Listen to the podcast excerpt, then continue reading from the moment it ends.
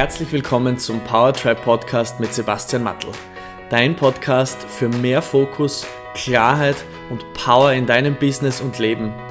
In den wöchentlichen Episoden erwarten dich bewegende Perspektiven, liebevolle Streicheleinheiten und umsetzbare Impulse eines Machers zu den Themen Bewusstseinsarbeit, Coaching, Leadership und Lebenslust. Hallo und herzlich willkommen zu einer neuen Folge vom Powertrap Podcast mit dem heutigen Thema Power Habits. Du bist die Summe deiner Rituale. Ich freue mich sehr, dass du heute auch wieder dabei bist und wieder eingeschaltet hast zu dieser achten Folge. Ich möchte mich heute mit einem Thema beschäftigen, das über kurz oder lang für jeden sehr relevant ist, wenn es darum geht, dass man in seinem Leben etwas verändert in seinem Job etwas verändert, vielleicht weil man etwas Neues beginnen möchte, weil man etwas Altes abschließen möchte. Aber bei einem gewissen Punkt wird man mit dem Wort Habits oder mit seinen eigenen Ritualen ähm, konfrontiert sein. Und das möchte ich mir heute mit euch gemeinsam gerne ein bisschen genauer anschauen. Was ist eigentlich ein Ritual? Wie würdet ihr das für euch eigentlich beschreiben? Das klingt ja teilweise schon etwas religiös oder fast schon spirituell. Beim Wort Ritual fällt mir auch die ein oder andere Zeremonie aus der Kirche ein. Und so werden wir sicher alle eine eigene Zuschreibung und Bedeutung für dieses Wort haben. Ich habe einmal den Herrn Dr. Google befragt und nachdem wir das letztes Mal auch so gemacht haben, spricht eigentlich nichts dagegen, dass wir auch heute mit einer kleinen Definition beginnen, um einfach ein gemeinsames Verständnis dafür zu haben für die restliche Episode. Also Google sagt, dass ein Ritual, das Wort Ritual kommt vom Lateinischen und bedeutet so viel wie den Ritus betreffend und es ist eine nach vorgegebenen Regeln ablaufende, meist formelle und oft feierlich festliche Handlung mit hohem Symbolgehalt. Das ist jetzt eine sehr umfangreiche Definition. Ich glaube, im Kern, der Kern, der für uns vor allem relevant ist, ist, dass etwas Wiederkehrendes nach eigenen Regeln abläuft. Ob das jetzt formell ist oder informell, ob das jetzt feierlich oder nicht feierlich. Ich möchte das Wort Ritual in diesem Zusammenhang mit einem automatisierten Prozess vergleichen. Etwas, das man immer wieder macht. Etwas, das man automatisch macht, an das man gar nicht mehr viel nachdenken muss. Ich habe in einer der letzten Folgen äh, schon einmal gesagt, dass 95% aller unserer internen systemerhaltenden Prozesse unbewusst ablaufen und eigentlich nur 5% von uns aktiv und bewusst gestaltet werden das hat etwas sehr, sehr Positives an sich, weil viele Prozesse in unserem Körper und Geist müssen automatisiert ablaufen, weil wir sonst völlig überfordert werden mit dem Überleben in unserem Alltag. Zum Glück müssen wir nicht an unser Herz denken, bitte schlag. Äh, zum Glück müssen wir nicht unseren Füßen sagen, bitte halte mich. Oder an die Lunge den Befehl abgeben, bitte atme jetzt Luft ein. Wenn wir das den ganzen Tag machen müssten, wären wir verständlicherweise handlungsunfähig. Zum Glück ist das automatisiert, zum Glück läuft das unterbewusst ab. Aber ich würde auch an der Stelle gerne unterscheiden zwischen, ich bezeichne es einmal als systemerhaltende Automatisierungen und antrainierten Ritualen und Abläufen. Oder man kann es auch Konditionierungen nennen. Wir sind nämlich viel, viel mehr als unsere Konditionierungen und Automatisierungen. Wir haben ein emotionales Zuhause und dieses emotionale Zuhause ist ein Ergebnis unserer Rituale. Wir haben uns eigene Prozesse geschaffen, mit denen es uns gelingt, uns innerhalb kürzester Zeit wahnsinnig gut zu fühlen, wenn wir zum Beispiel nicht gut drauf sind. Wir wissen aber auch, wie wir uns auf den schnellsten Weg schlecht fühlen können. Oft reicht hier ein Gedanke, oder ein Lied mit einer bestimmten Melodie oder vielleicht sogar ein bestimmter Duft, der in der Luft liegt. Selbst unsere unterschiedlichen Lebensrollen sind bis zu einem großen Teil habitualisiert. Du hast bestimmt einen ganz einzigartigen Zugang, wie du mit deiner Familie sprichst zum Beispiel. Dann wiederum hast du einen anderen Zugang, wie du mit deiner Partnerin oder mit deinem Partner sprichst, deinen Mitarbeitern oder wie du auch mit deinen Kollegen und Kindern umgehst. Du hast dir im Laufe der Zeit ein bestimmtes Set an Rollen gebastelt, mit dem du in deinem System am effizientesten überleben kannst. Und dieses Set wird immer wieder herangezogen, wenn es darum geht, jemanden neuen kennenzulernen oder es kommt jemand Fremder in eine Gruppe hinzu, den man noch nicht kennt. Und um diese Person gut einschätzen zu können oder zu wissen, wie man mit dieser Person am besten umgeht, holt man sich unterbewusst so dieses Set an Rollen hervor, damit man weiß, okay, so kann ich diesem Menschen gegenübertreten. Das sind ganz, ganz viele unterbewusste Prozesse, die hier im Hintergrund ablaufen, die uns gar nicht bewusst sind. Aber das machen wir, machen wir ganz automatisch, eben aus einem Habit heraus. Viele von euch werden wahrscheinlich das sogenannte Dramadreieck kennen. In diesem Dramadreieck gibt es drei Rollen. Da gibt es das Opfer, den Täter und den Retter. Und wir alle spielen jede Rolle in unseren Lebensbereichen.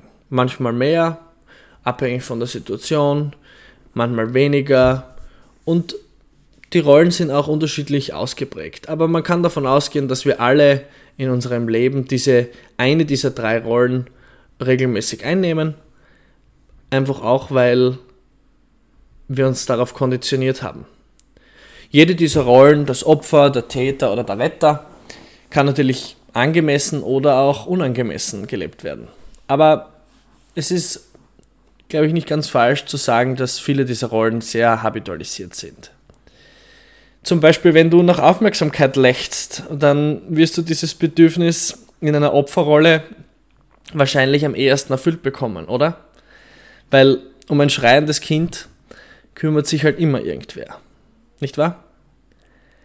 bitte nicht falsch verstehen. Es ist weder gut noch schlecht. Wichtig ist nur, dass du weißt, dass du das tust. Und darauf kann man natürlich dann auch eine Frage stellen, die ich für mich sehr spannend fand, vor allem im Zusammenhang mit dieser Opfer-Täter-Retter-Rolle. Wenn wir wissen, wie wir uns auf dem schnellsten Weg wieder gut fühlen können und wenn wir auch wissen, wie wir uns auf, den, auf dem schnellsten Weg schlecht fühlen können, ist die spannende Frage natürlich, welches Leiden ist dir denn das Liebste?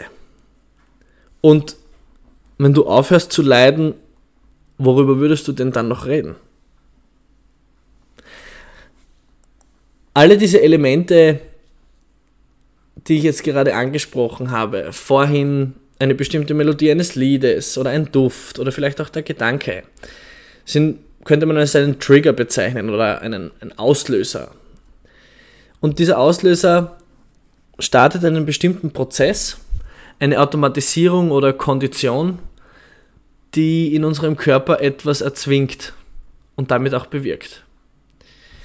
Ich kann euch ein Buch empfehlen von Charles Duhigg. Das lautet im Originaltitel The Power of Habits und auf Deutsch wurde es übersetzt mit Die Macht der Gewohnheit, warum wir tun, was wir tun. Und er beschreibt in einer sehr simplen Grafik, dass jeder Prozess einen sogenannten Trigger hat und jeder Prozess ein gewisses Outcome hat. Und wie wir von diesem Trigger, das etwas auslöst, zu diesem Outcome kommen, bestimmt die Routine, der Weg von A nach B. Das einfachste Beispiel dafür ist die klassische Zigarette wenn jemand als Raucher das Gefühl hat, er ist gestresst durch irgendeinen externen Einfluss oder vielleicht auch durch einen internen Einfluss, weil er an eine ähm, stressige Situation gedacht hat oder st äh, inneren Stress aufbaut, weil er ein schwieriges Gespräch vor sich hat, dann löst das in dieser Person Stress aus, das ist der Trigger und der gewünschte Effekt, das gewünschte Ergebnis, das diese Person hätte, wäre Entspannung, innere Ruhe, Luft holen und sich besser konzentrieren können. Und wie kommt diese Person nun mit diesem Stresstrigger zu diesem ausgewählten Ergebnis? Die Person ist darauf konditioniert, dieses Ergebnis mit einer Zigarette zu erzeugen.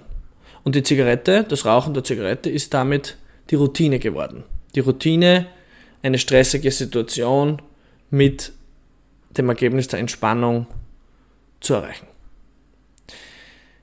Dieses Framework lässt sich so ziemlich auf jede Routine und auf jeden Habit in unserem Leben umlegen. Auf alle konstruktiven, aber alle, genauso auch auf alle destruktiven, alle unterbewussten und auch alle bewussten Habits. Und das Spannende daran ist, sind nämlich zwei Fragen, die sich damit ergeben. Vielleicht stellt ihr euch die auch. Warum ist es denn überhaupt wichtig, dass ich meine Habits kenne? Und die zweite Frage, wie kann ich denn einen Habit ändern? Die erste Frage ist ganz einfach zu erklären. Die zweite Frage ist auch einfach zu erklären, aber für viele Menschen nicht einfach umsetzbar. Es wird aber nach den ersten Quick Wins immer, immer besser. Vielleicht, welche, welche Habits, welche destruktiven Routinen kennen wir denn so?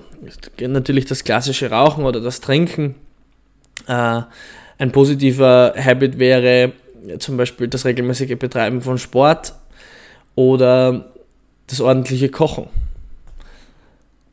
Wenn ihr nun an eine Raucherentwöhnung denkt, das hat natürlich schon aus etlichen Perspektiven wurde dieses Thema aufgearbeitet äh, und es gibt unzählige Zugänge wie man das Rauchen aufhören kann, von diversen Büchern über Therapien, Hypnose, äh, NLP-Musterunterbrechungen, was weiß ich was alles. All diese Dinge haben aber etwas gemeinsam. Es geht darum, ein Muster zu unterbrechen und diesen Habit, diese Routine, von der ich vorher gesprochen habe, durch etwas anderes zu ersetzen. Der Cue, dieser Trigger, dieser Auslöser, wenn, dass man sich gestresst fühlt, den wird es immer geben in unserem Leben. Wir werden immer Situationen haben, die ein gewisses Stressgefühl in uns auslösen, für die wir uns nicht, die uns kein Gefühl der Entspannung besorgen. Und wir werden immer ein gewisses Ergebnis in unserem Leben erhoffen. Wir werden immer das Bedürfnis danach haben, entspannt zu sein, mehr innere Ruhe, mehr Klarheit im Kopf zu haben. Aber was wir uns aussuchen können, ist, wie wir von A nach B kommen. Und ob wir dafür eine Zigarette verwenden oder ein anderes Tool oder eine konstruktive Art und Weise mit Stress umzugehen, die dem Körper nicht schadet, das ist der Teil, den wir aktiv bestimmen können. Weil ganz konkret aufs Rauchen bezogen, der körperliche Entzug dauert zwei Tage. Der Rest ist ausschließlich automatisiertes Verlangen des Körpers. Die Frage, die ganz spannend ist bei Ritualen, wenn man sich ein bisschen näher damit beschäftigt, ist, was ist denn eigentlich das dahinterliegende Bedürfnis dieses Rituals? Und das gilt nicht nur für Habits, sondern das kann auch sehr viel, das verwende ich auch sehr viel in der Zielarbeit. Wenn jemand zu mir sagt, er hätte gern ein Jahreseinkommen von XY oder er würde gern dieses und jenes Auto fahren. Was ist denn das dahinterliegende Bedürfnis?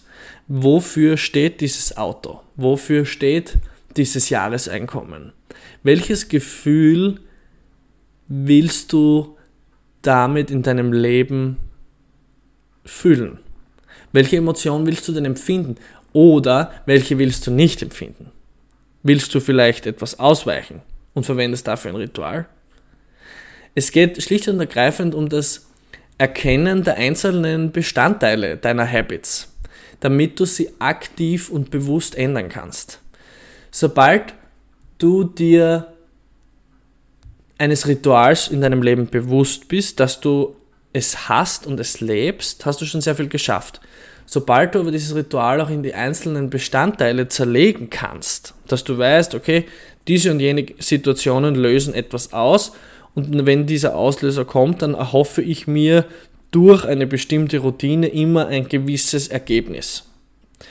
Sobald du dir über deine Rituale diese drei Schritte bewusst machen kannst, hast du dir schon sehr viel geholfen. Ich habe die Erfahrung gemacht, sobald wir das wissen, wird es leichter für uns. Es wird vor allem auch leichter, wenn man das möchte, das Ritual zu ändern, zu intensivieren oder zu unterbrechen. Weil, wir haben da jetzt schon so oft drüber gesprochen, das Bewusstsein über etwas schafft Klarheit. Und Klarheit schafft immer Heilung. Wenn du dir bewusst wirst, was dein Cue ist oder dein Trigger und welches Ergebnis du haben willst, und welch, wenn du dir bewusst wirst, welche Routine du verwendest, um von A nach B zu kommen, dann kannst du schon sehr viel schaffen und sehr viele Habits in deinem Leben auf die Art und Weise verändern, wie du das möchtest. Es gibt hier aber einen weiteren wesentlichen Aspekt, den ich gerne ansprechen möchte und das ist der bekannte Leidensdruck von etwas. Nämlich destruktive Habits lassen sich in der Regel erst dann lösen, wenn der Leidensdruck groß genug ist. Das heißt nicht, bitte, dass man warten muss, bis es einen selber so nervt, weil der Moment kommt vielleicht auch gar nie. Aber das heißt, dass man sich diesen Leidensdruck schon auch künstlich so erhöhen kann, dass man sich danach selbst dazu zwingt, dieses Muster zu durchbrechen. Viele Therapieformen und viele Musterunterbrechungsformen arbeiten mit genau dieser Strategie den Leidensdruck für denjenigen so stark zu erhöhen, dass es keinen Ausweg gibt, als das Muster zu durchbrechen. Dafür gibt es natürlich unterschiedlichste Methoden und Techniken. Ein Grundprinzip vielleicht, das sehr, sehr wichtig ist in, dieser, in diesem Zusammenhang, alles, was wir tun, egal was, alles, was wir tun, tun wir weil wir damit entweder Vergnügen und positive Gefühle assoziieren oder weil wir damit Schmerz vermeiden wollen in unserem Leben. Wir wollen immer Vergnügen maximieren und Schmerz minimieren. Alles, was wir tun, entscheiden wir basierend auf diesem Prinzip. In den Job zu gehen, den du vielleicht hast, machst du wahrscheinlich, weil der Schmerz, den Job nicht zu haben, noch größer ist regelmäßig zum Sport zu gehen, machst du wahrscheinlich, weil du süchtig nach dem Gefühl danach bist. Der Reward ist größer als der Schmerz, es nicht zu tun. Alles, was du machst, machst du, weil du Vergnügen maximieren und Schmerz minimieren möchtest. Und das ist ein sehr, sehr mächtiges Prinzip, das man dazu nutzen kann, eine Realität bewusst und aktiv zu verändern. Wenn wir also irgendwas Neues starten wollen in unserem Leben, wenn du ein Unternehmen gründest oder einen neuen Job beginnst, eine neue Sportart lernen möchtest oder eine Sprache, geht es immer darum, einen effektiven und effizienten Weg zu finden, diesen Habit in unser Leben zu integrieren und damit auch zu automatisieren. Und je öfter und besser man das dann macht, desto schneller, leichter, einfacher wird es dann auch mit der Zeit. So wie Autofahren. Aber bei einem gewissen Punkt muss man sich überhaupt nicht mehr bewusst auf die einzelnen Prozessschritte konzentrieren, sondern man fährt einfach mit dem Auto.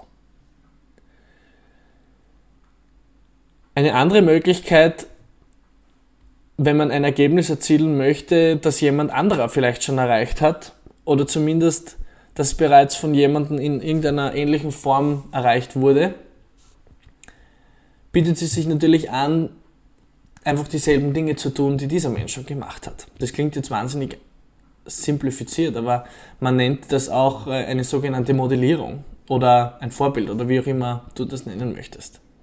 Wenn du das gleiche machst wie jemand, der erfolgreich 10 Kilo abgenommen hat, dann ist die Wahrscheinlichkeit sehr hoch, dass du auch einige Kilo abnehmen wirst. Wenn du das gleiche machst wie jemand, der 10 Kilo zugenommen hat, dann wirst du wahrscheinlich auch zunehmen. Plus minus natürlich, aber You get the idea. Das heißt, wenn man auf der Reise ist und ein bestimmtes Ergebnis in einem Lebensbereich erzielen möchte, sollte man sich nicht nur fragen, wie kann ich das auch schaffen, sondern wer hat denn das Ergebnis schon mal erreicht vor mir und welche Rituale und Habits haben für diesen Menschen dazu geführt, es zu erreichen? Was macht dieser Mensch den ganzen Tag? Wenn du eine andere Frage stellst, wirst du eine andere Antwort bekommen. Und für all jene von euch, die sich jetzt vielleicht ein bisschen inspiriert fühlen, die eigenen Habits ein wenig zu hinterfragen, aber auch noch ähm, den ein oder anderen Input haben möchten, da kann ich euch ein weiteres Buch empfehlen. Ich verlinke das natürlich wie immer sehr gerne in den Show Notes. Und dieses Buch ist von Tim Ferriss und das lautet Tools of Titans. In diesem Buch hat er alle Interviews mit seinen Interviewgästen transkribiert und aus diesen Interviews die wichtigsten und nützlichsten Tools, Werkzeuge, Rituale zusammengefasst. Dieses Buch ist mehr oder weniger ein Sammelsurium aus den Erfolgsritualen von erfolgreichen, bekannten, faszinierenden und auch inspirierenden Persönlichkeiten. Es lohnt sich bestimmt, hier mal durchzublättern. Es gibt natürlich insgesamt etliche Literatur zu diesem Thema und ich glaube, wenn du dich einmal begonnen hast, dich in groben Zügen damit zu beschäftigen, damit du weißt, warum du die Dinge tust, die du tust, dann hast du schon sehr viel geschafft. Wenn du dann noch in die Tiefe gehen möchtest, wirst du sehen, dass du auf einmal beginnst, dein Leben aktiv zu gestalten. Für die Unternehmer und Manager unter euch, in Organisationen ist es exakt dasselbe. Nur dass dort die Rituale in der Regel ausschließlich künstlich geschaffen werden oder sie entstehen im Wachsen, weil die Führungskraft oder der die Gründerin das so vorgelebt haben. Und natürlich gibt es auch in Organisationen dann einen gewissen Auslöser mit einem gewissen erwarteten Ergebnis und einer Routine, wie man das erreicht. Auch diese Routinen kann man bewusst und aktiv gestalten. Gerade wenn es um Weiterentwicklung und Wachstum geht, ist das enorm wichtig. Eine aktive Pflege von gemeinsamen Ritualen kann aber auch ein wahnsinnig kraftvolles Tool sein, Menschen zusammenzuführen, damit sie auch zusammenbleiben. Teams, Abteilungen, ganze Ebenen. Rituale geben immer eine gewisse Struktur und Sicherheit. Sie machen das Leben und den Alltag berechenbar. Und wenn du deine Rituale bewusst aussuchst, dann wird diese Rechnung auch aufgehen. Wir sind am Ende angekommen dieser Folge Nummer 8. Wenn du dir aus dieser Episode einige Dinge mitnehmen konntest, freue ich mich sehr. Wenn du Anmerkungen hast, Fragen oder vielleicht auch mehr wissen möchtest zu dem Thema, nimm sehr, sehr gerne Kontakt mit mir auf. Ich freue mich natürlich, wenn du den Podcast abonnierst und mit deinen Freunden teilst. Schön, dass du heute wieder dabei warst. Wir hören uns nächste Woche. Alles Liebe, dein Sebastian. Vielen Dank fürs Einschalten und Zuhören beim Powertribe Podcast. Es wäre großartig, wenn du dir kurz die Zeit nimmst und eine Bewertung auf iTunes hinterlässt. Für Fragen und Anregungen zu zukünftigen Themen in den Episoden besuche mich auf www.powertribe.io. Bis nächste Woche.